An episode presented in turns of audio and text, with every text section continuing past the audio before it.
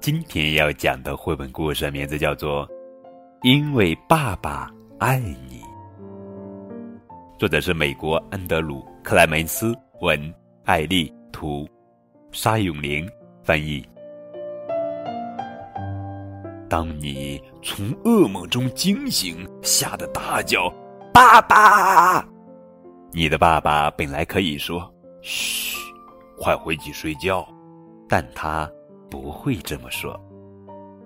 他会立刻走进你的房间，陪在你身边，直到你又睡着。当你们准备去海边玩，东西已经搬上了车，你却找不到另一只鞋子。你的爸爸本来可以说：“你应该把东西放在固定的位置。”但他不会这么说，他会帮你到处寻找那只鞋子。当他终于在脏衣服底下找到后，他为你把鞋子穿上，还给你把鞋带牢牢系好。当你的球被风刮过沙滩，落到大海里就要慢慢飘走时，你的爸爸本来可以说。我不是告诉过你别太靠近海浪玩耍吗？但他不会这么说。他会走进冷冷的海水中，把球带回沙滩，和你一起玩滚球、接球的游戏。当你们沿着沙滩散步，你觉得太累了，再也不肯多走一步。你的爸爸本来可以说：“时候不早了，我们必须赶快走。”但他不会这么说。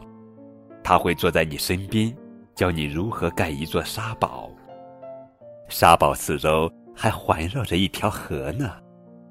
回家的路上，你们停下来吃冰激凌，你吃的身上、衣服上到处都是。你的爸爸本来可以说：“看看你搞成什么样子。”但他不会这么说。他找来一张纸巾，到喷泉那儿把纸浸湿。先擦擦你的嘴，然后再一根手指一根手指的擦你黏哒哒的双手，擦得干干净净。到家时天已经很晚了，你在车上睡着了。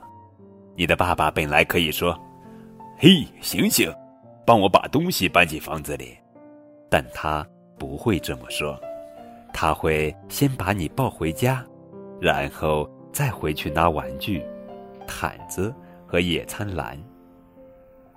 晚餐后，你要求听你最心爱的故事。你的爸爸本来可以说：“这个老故事我都给你讲过很多遍了。”但他不会这么说。他会把书找出来，从头开始，一字一句的给你读。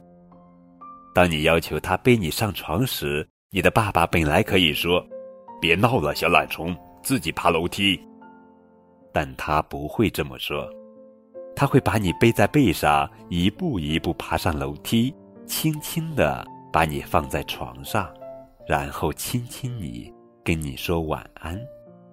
这时候，你的爸爸本来可以说：“明天见”，或者“睡个好觉”，或者“做个好梦”，但他。不会这么说。他说：“我爱你。”好了，宝贝，这就是今天的绘本故事。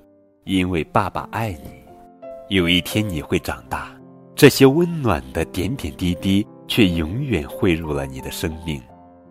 为全世界爸爸们无条件的耐心和爱献上最高的敬意。